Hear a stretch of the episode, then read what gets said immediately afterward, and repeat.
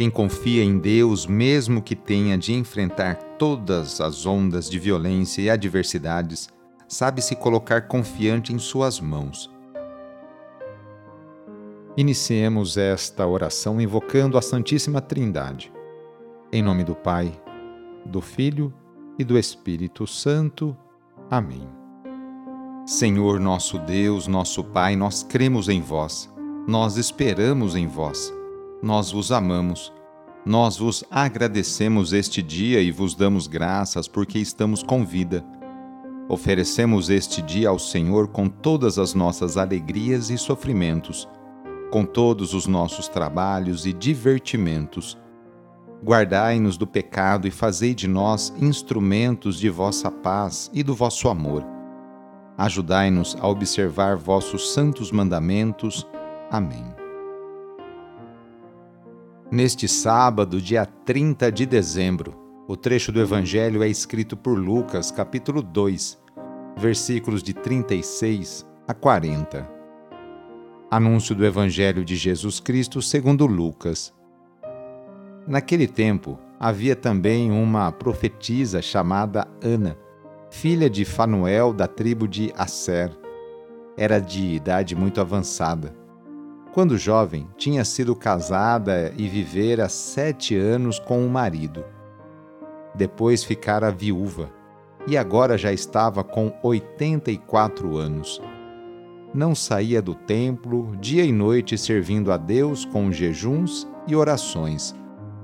Ana chegou nesse momento e pôs-se a louvar a Deus e a falar do menino a todos os que esperavam a libertação de Jerusalém.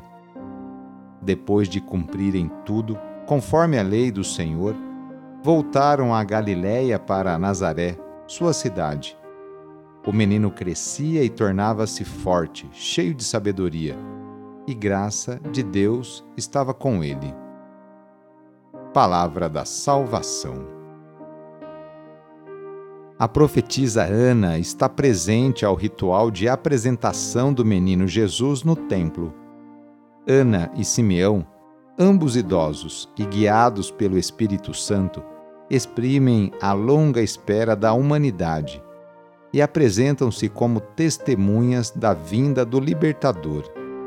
À semelhança de Simeão, Ana prorrompe em louvor a Deus e fala do menino a todos os que esperavam a libertação de Jerusalém. Esta cidade é considerada pelo evangelista Lucas o centro da obra da salvação. Outro aspecto típico de Lucas é mostrar a participação da mulher no anúncio do Evangelho. Terminado o ritual, Jesus e seus pais voltam a Nazaré, sua cidade e aí o menino se submete às leis naturais do crescimento humano. Crescia cheio de sabedoria e a graça de Deus estava com ele. No sábado, a igreja incentiva a rezar de maneira especial e particular por Maria, Mãe de Deus e nossa. Rezemos especialmente também pelas mulheres, aquelas que se levantam cedo para seus afazeres domésticos e também por aquelas que trabalham fora Muitas delas são o sustento, o esteio para sua família. Lembremos de todas as mulheres grávidas que passam por esta experiência bonita. Rezemos por aquelas que querem engravidar e ser mãe, e também pelas mulheres e famílias que estão esperando a adoção de uma criança. Enfim, pedimos a intercessão da Mãe de Jesus nesta oração para todas as mulheres. E rezemos juntos o Magnificat, junto com Maria. A minha alma engrandece o Senhor e se alegrou meu espírito em Deus meu Salvador, pois ele viu a pequenez de sua serva. Desde agora gerações hão de chamar-me de bendita. O poderoso fez em mim maravilhas e santo é o seu nome. Seu amor de geração em geração chega a todos que o respeitam. Demonstrou o poder de seu braço, dispersou os orgulhosos, derrubou os poderosos de seus tronos e os humildes exaltou. De bem saciou os famintos e despediu sem nada aos ricos. Acolheu Israel, seu servidor, fiel ao seu amor, como havia prometido aos nossos pais, em favor de Abraão e de seus filhos para sempre. A nossa proteção está no nome do Senhor, que fez o céu e a terra.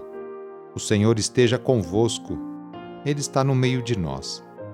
Pela intercessão de Nossa Senhora da Consolata, desça sobre você, sobre a sua família, sobre as suas intenções, a bênção do Deus Todo-Poderoso, Pai, Filho e Espírito Santo. Amém. Seja dado a você, hoje e sempre, no seu cotidiano, sentir a presença e a proteção de Maria, Mãe de Deus e nossa. Sou padre Edmilson Moraes, salesiano de Dom Bosco e moro atualmente no Colégio Salesiano Santa Terezinha. Um abraço e até mais.